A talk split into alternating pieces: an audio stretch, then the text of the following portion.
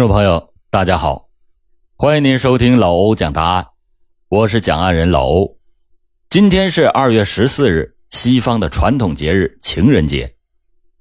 现在咱们国家有很多的年轻人也都开始喜爱这个节日，在这一天里，每对情侣心里都不免有所期待，特别是女孩子，都希望二幺四情人节能够跟心中的他一起浪漫度过。但是，老欧要提醒一下女性的听众朋友们，在这样的节日里，也不乏会有一些心怀鬼胎、不怀好意之人在你身边出现。不是老欧危言耸听，如果你不谨慎小心，可能就会把自己宝贵的生命给搭上了。麻醉抢劫，这在现代都市的犯罪档案里屡见不鲜。尽管警方的大力宣传和善意的提醒，经常是见诸报端。但仍然有许多女性中招，失财失色还在其次，最重要的是连性命都搭进去了。今天我要给大家讲的这起案子，是被吉林省公安厅列为当年一号公案，挂牌督办的系列麻醉抢劫案。故事来源：《罪案人生》，作者李金龙。五年间，这一团伙作案百余起。歹徒的恶劣行径是令人发指，情节曲折，可谓是触目惊心。这一系列案件的主犯名叫吴同顺，这男人是一过三十岁就到了充满魅力的年龄。三十而立的吴同顺，在经历了人生的几次大起大落之后，逐渐的收敛了莽莽撞撞的个性，变得格外的成熟老练。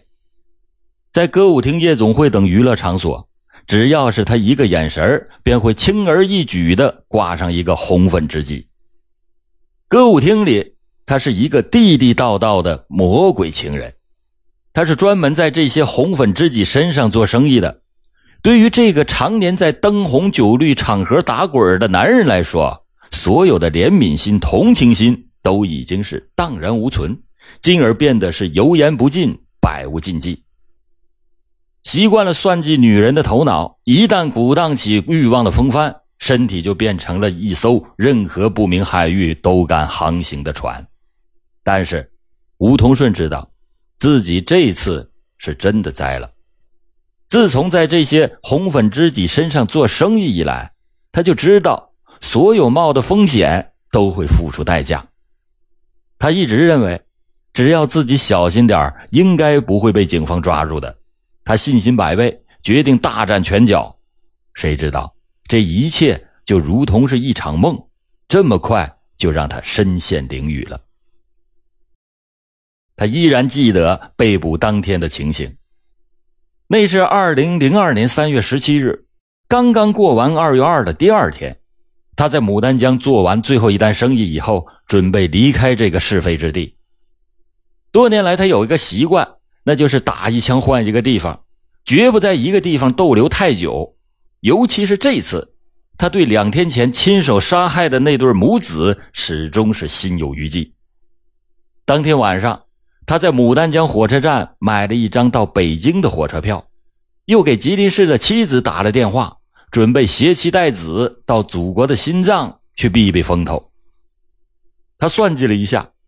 火车从牡丹江到长春需要十多个小时，妻子和儿子第二天一早从吉林市赶往长春，那还来得及。由于是夜车，旅客很少，吴同顺就在一个宽敞点的地方坐了下来。伴随着哐当哐当的车轮声，他很快的就进入了梦乡。此次牡丹江之行，那是收获颇丰。一方面是为了躲避两天前那一起案子。顺带着还到绥芬河做了一单生意，那个女人纯粹是个傻帽，他只请她跳了一曲舞，说了几句好听的话，他就上钩了，顺顺当当的就跟他来到了电影院看电影。这电影刚看个开头，他就要了两个易拉罐似的饮料，那女的喝了，就趁他不注意的时候，他做了手脚。不一会儿，那个女的便栽歪过去了，一条金项链，两枚金戒指，还有一部手机。三百元钱轻而易举的就进了他的手里，留下那个女人独自做美梦去吧。此时此刻，他感觉还不错。五年多来，他和同伙的足迹遍布了东三省的三十一个县市。每到一地，他们便使出全身的看家本领，不厌其烦地实施着麻醉抢劫，几乎是达到了无所顾忌的程度。吴同顺觉着，在黑龙江作案比其他地方更顺当些，因为黑龙江的口音和吉林相差无几，不像毗邻的辽宁，一说话就带着一股浓重的海蛎子味他甚至想，这钱也来得太容易了。一边尽情的享受着女人的香风，一边探囊取物般的搜刮着女人的钱财，而这一切只需要稍稍的活动一下脑筋，如此下去，自己踏上贵族生活的幸福时光就指日可待了。他的心里涌起了多年未曾体会到的喜悦，可就在这时，几个身材高大的男子围了上来。从睡梦中惊醒的吴通顺，在那几名彪形大汉向自己靠拢的一瞬间，觉得脑子一下子一片空白。我们是吉林市公安局的，你不要乱来。他似乎听到了这么一句话，接着就被戴上了手铐。等他回过神来，发现周围一下子冒出了许多人，一看就知道那是便衣警察。其中居然还有几个自己熟悉的昌邑分局的民警。警察从吴同顺的兜里搜出了一张牡丹江到绥芬河的火车票，还有十多粒蓝色的麻醉药片。吴同顺心里明白，一定是两天前在吉林市杀害那对母子的案子犯了。三十五岁的邱红是某银行吉林市支行的职员，儿子叫贝贝。正读小学五年级，这是一个两口之家。秋红和丈夫离婚多年，一直和儿子相依为命，居住在吉林市昌邑区渭北小区的一栋老式的楼房里。秋红为人和善，在邻里间也很有人缘。二零零二年三月十五日，左门的邻居大娘有事要找秋红，可是，一整天都没看到秋红这母子俩。天都快黑了，邻居大娘也没有看到秋红下班，也没有看到贝贝放学，心里就觉着纳闷他又联想起早晨起来听到秋红屋里边有异常的响动，突然就意识到，秋红的家里是不是发生了什么意外呀？大娘吃过晚饭，再去敲秋红家的门，没想到门是开着的。大娘一边埋怨着秋红太粗心了，一边向秋红的里屋走去。她连着喊了几声“秋红”，可是里屋里面是黑乎乎的，没人应答。大娘顺手拉亮了门灯，屋里的情景让大娘一下子就惊呆了。秋红赤身裸体的横躺在地板上，脖子上死死的缠了好几道电话线，早已经是气绝身亡。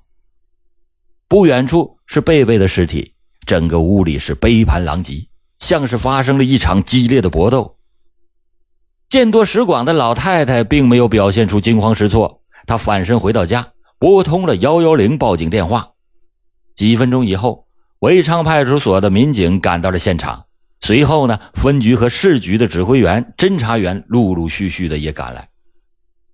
负责指挥勘察现场的市公安局副局长岳副局长抬腕看了看手表，此时正是晚上八点十分。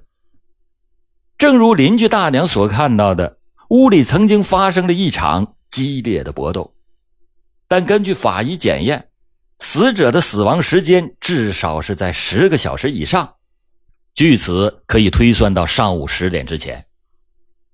邻居大娘再次联想到早晨起来听到秋红家的异常响动。根据老人回忆，这一时间也就是早晨七点刚过一点点因为儿子上班刚刚走了十分钟。如果邻居大娘记得没有错的话，她听到秋红家有异常响动的时间，就是秋红母子遇害的时间。自从和丈夫离婚，秋红已经是独身多年。邻居们反映，秋红平时为人本分，家里从来就没有不明身份的人，她也很少接触男人。那么，杀害秋红母子的凶手能是谁呢？三幺五专案指挥部抽调了维昌派出所和刑警一中队的部分警力，围绕秋红母子的住所、接触关系展开了排查。秋红单位的领导介绍，她平时工作勤恳，从来不拖泥带水，只是和丈夫离婚以后，一个人带孩子很艰难，有时候情绪会有点波动，但是从来也没有影响过工作。平时呢，和同事的关系相处的也很融洽。也没有发现和谁有过矛盾。邻居们也介绍说，秋红平时闲得无聊，有时候在麻将馆打打小麻将，但赌注都很小，输赢也不多。几路人马调查的情况汇总到了一起，说明秋红的生活很有规律，接触人员也很简单。专案组决定就从秋红爱打麻将这一线索打开突破口，重点的调查。她最近和什么男人有没有过来往？三月十六日，侦查员们在走访一家麻将馆的时候，获得了一条重大的线索：秋红生前经常来到这家麻将馆打麻将，并且在此结识了一个麻友。这个麻友年龄在三十岁左右，外号叫老黑。两个人平时交往甚密，老黑呢几乎是每天都来麻将馆。可自从秋红出事以后，老黑就再也没有来过，于是专案组立即对老黑进行了布控。当天晚上，刑警们通过缜密的侦查获知，老黑的真名叫吴同顺，家住在昌邑区莲花街八尾，曾经就因为盗窃被判过刑。出狱以后没有固定的工作，但是花钱可挺冲，交往人员也很复杂。侦查员们对吴同顺的住所进行了控制。但是他已经神不知鬼不觉的摆脱了警方的视线。此时的吴同顺早已经到了牡丹江，他自认为行动诡秘，没想到刑警们已经踏着他的踪迹，千里追踪到了牡丹江。三月十七日的晚上，刑警大队长高毅、副大队长杨莹、一中队长牛连福、教导员李威、侦查员王方忠，还有围昌派出所的民警李旭平。组成了六人的抓捕小组，寻踪觅迹，登上了牡丹江到北京的火车。晚上十点多，吴同顺就在火车上束手被擒。秋红和吴同顺的相识纯属是偶然，就是这一次偶然的相识，使他踏上了死亡之旅，同时还搭上了可怜儿子的性命。这是秋红连做梦也没有梦到的。见到秋红的第一面，吴同顺便被眼前的这个女人给吸引住了。在所有接触的女人当中，没有一个具有秋红的那种超然的气质和风韵，简直是令人着迷。更令吴同顺心动的是，秋红的手指、手腕、脖颈金光闪闪，珠光宝气，这也是吴同顺以前未曾遇到的。由此推算，秋红一定很有钱，绝对不能放过这棵摇钱树。事实上，比秋红没有钱的女人吴同顺同样也是没有放过。那天的麻将，吴同顺是打得一塌糊涂啊，始终是魂不守舍，整个心思都在这名叫做秋红的女人身上。功夫不负有心人，通过几天的接触，秋红对吴同顺有了好感。在秋红的眼神里，吴同顺体会到了那种女人对男人的依恋感。他是个绝不放过任何机会的男人，随即就展开了猛烈的爱情攻势。大侦探波洛在电影《尼罗河上的惨案》里说过这样一句话：“女人最大的愿望就是有人爱她。”秋红渐渐陶醉在对吴同顺的痴情中。二月十四日情人节的晚上，吴同顺约了秋红母子来到北京路一家刚开业的饭店吃饭。在席间，吴同顺一边说着暖人的情话，一边频频的劝酒。这天晚上，吴同顺是抱着不把秋红灌醉绝不罢休的目的。酒足饭饱以后，他又盛情的邀请秋红母子来到天津街一家歌厅唱歌。醉翁之意不在酒，吴同顺的绝活就在那灯光恍惚的歌厅里，就在那推杯换盏的一瞬间。在舞池里，一对对情侣早已经是陶醉了。吴同顺邀请了秋红跳了一曲又一曲。就在秋红不注意的时候，吴同顺从衬衣的口袋里掏出了一管装满药水的塑料瓶，偷偷的滴入了秋红的饮料里。塑料瓶里是有早已经稀释的高浓度的麻醉剂，只要是药力发作，顷刻之间便能探囊取物般的将秋红身上所有的贵重物品据为己有。但是令吴同顺始料不及的是。几个曲子过了以后，秋红酒力发作，瘫坐一团，一点饮料也没喝进去。到了晚上十点多，吴同顺把秋红母子就给送到了家。秋红虽然是喝多了，但他还没有忘记回家的路，也没有忘记给吴同顺掏钥匙。他哪里知道，领回家的那是一条披着人皮的狼。回到家，秋红已经是烂醉如泥了。贝贝长这么大，也从来没有贪过这么大的黑，早已经是困得不行。偌大的房间里，只有吴同顺一个人是保持着清醒。这条披着人皮的狼立刻撕去了慈善的伪装，露出了狰狞的面目。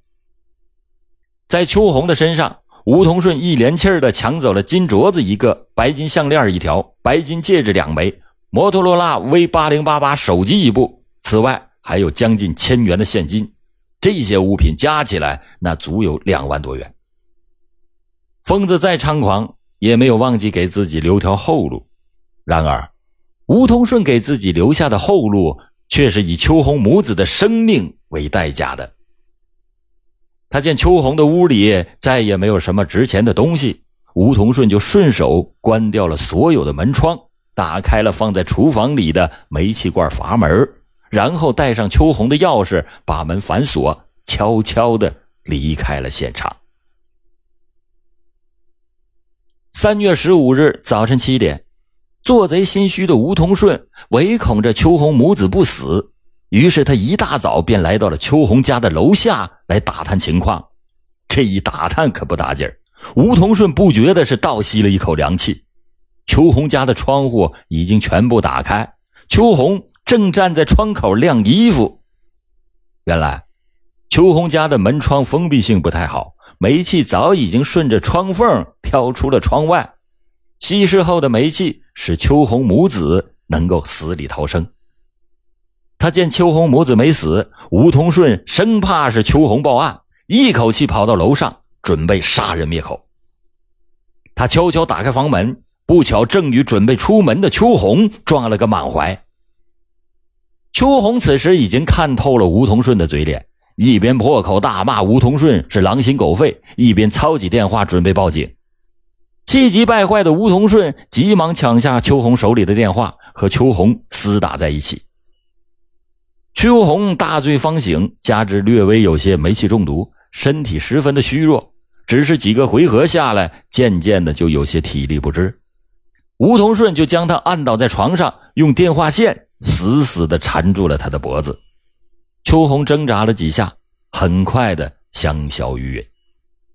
血腥的杀戮吓坏了站在一旁的贝贝，他亲眼目睹了妈妈的惨死。血腥的杀戮吓坏了站在一旁的贝贝，他亲眼目睹了妈妈的惨死。可怜一个年仅十二岁的孩子，面对妈妈的死亡，竟无起死回生之力。他见吴同顺扔下妈妈向自己扑来，便发挥了求生的本能，说：“叔叔，你饶了我吧，我还小，我不想死啊。”吴同顺则恶狠狠地说：“哼，饶了你怎么可能？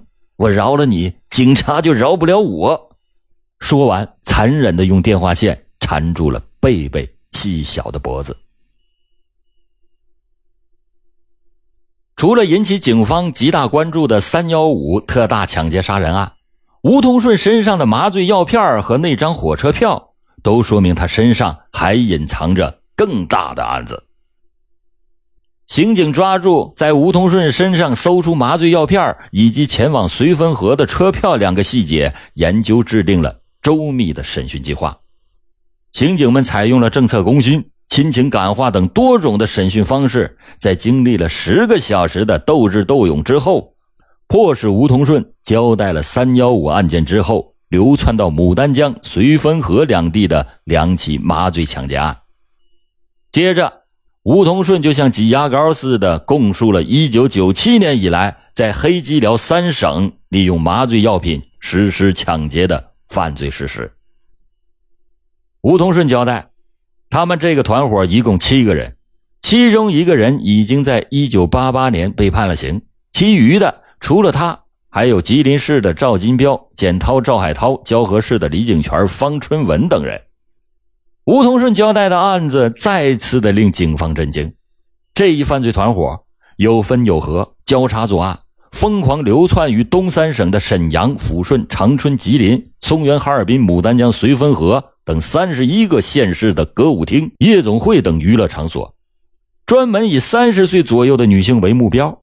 采取欺骗的手段和被害人结识以后，就以吃饭、看电影、跳舞为名，趁被害人不备，在酒水饮料中投放麻醉药品，在被害人药力发作、昏迷不醒之际实施抢劫。鉴于案情重大、涉及面广，专案组向市局主要领导汇报了案情，并且逐级上报到了省公安厅。兄弟省市反馈的案件信息。恰恰也证实了吴同顺的供述。三月下旬，吉林省公安厅将系列麻醉抢劫案列为了一号公案，挂牌督办，并且确定由吉林市公安局昌邑分局继续负责侦办和犯罪嫌疑人的抓捕工作。外逃的犯罪嫌疑人行踪不定，和长春、镇来、珠海等许多地区有着密切的联系。专案组三上长春。二赴镇来，五下蛟河，辗转奔波于五常、榆树、舒兰等地，行程数千公里，对犯罪嫌疑人的居住地和经常出入的场所进行了严密的布控。四月十一日的晚上，专案组获得了重要的线索：首犯赵金彪隐藏在吉林市龙潭区玉龙湾洗浴中心。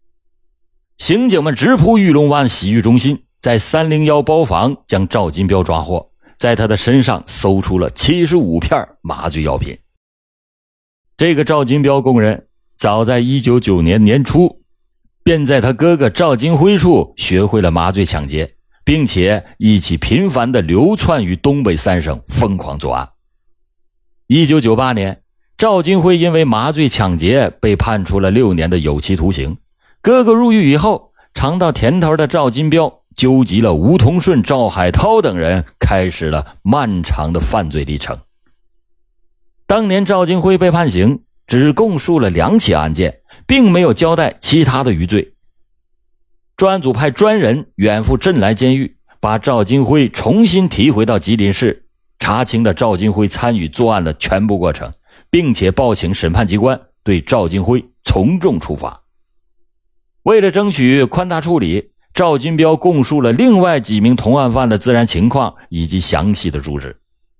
四月十二日下午一点左右，刑警一中队的教导员李威还有侦查员武志斌在简涛家的楼下蹲守的时候，发现蒋涛开着一辆出租车潜回到家来。刑警们就以打车为名，诱使简涛开车来到刑警一中队门前，并且用暗语和队里联系。简涛开着车就来到了一中队的门口，便被早已埋伏在四周的侦查员给抓获。随后，侦查员们四下天岗，在方春文、李景全的住处秘密的蹲守。四月十四日，方春文、李景全落入法网，还差最后一名犯罪嫌疑人赵海涛没有抓获。专案组决定上网通缉，并且上报省厅督捕。经过四个月的细致调查，专案组获知赵海涛隐藏在广东省珠海市。八月二十五日，金星俊、高毅带领着侦查员南下珠海，在珠海市公安局的密切配合下，经过十天的连续奋战，九月七日，赵海涛被抓获。在不到五年的时间里，这一犯罪团伙作案一百多起。抢的手机、金银首饰、现金等财物，案值三十多万元。作案用的麻醉药品都是团伙成员在医院以重复挂号的方式开出来的。这百余起麻醉抢劫案，调查取证工作是异常的艰难。刑警一中队成立了两个核实组，分别由中队长牛连福和教导员李威负责，风餐露宿、夜以继日地奔波在东北三省的三十一个县市。由于时间久远，有些被害人是难以查找，有些被害人出于种种的原因也不愿意出面作证。歹徒的恶劣行径实在是令人发指。有的被害人在昏迷不醒的状态下遭到了强奸。不仅损失了钱财，还要忍受着身体、精神上极大的伤害。有的被害人因为体内摄入药量过大，连续数天的昏迷不醒。虽然经过抢救脱离了危险，但是由于药品对脑神经刺激过大，导致神经恍惚、记忆力减退。有的被害人因为遭遇了麻醉抢劫而引起家人的猜忌，给本来幸福的家庭笼罩上一层阴影。经过连续四个多月的细致核实查证，二零零二年国庆节前夕，这起被吉林省公安厅列为一号公案、挂牌督办的系列麻醉抢劫案件侦破工作画上了圆满的句号。六名的主要犯罪嫌疑人被检察机关批准逮捕。好了，感谢您今天收听老欧讲大案，老欧讲大案，案案都惊魂。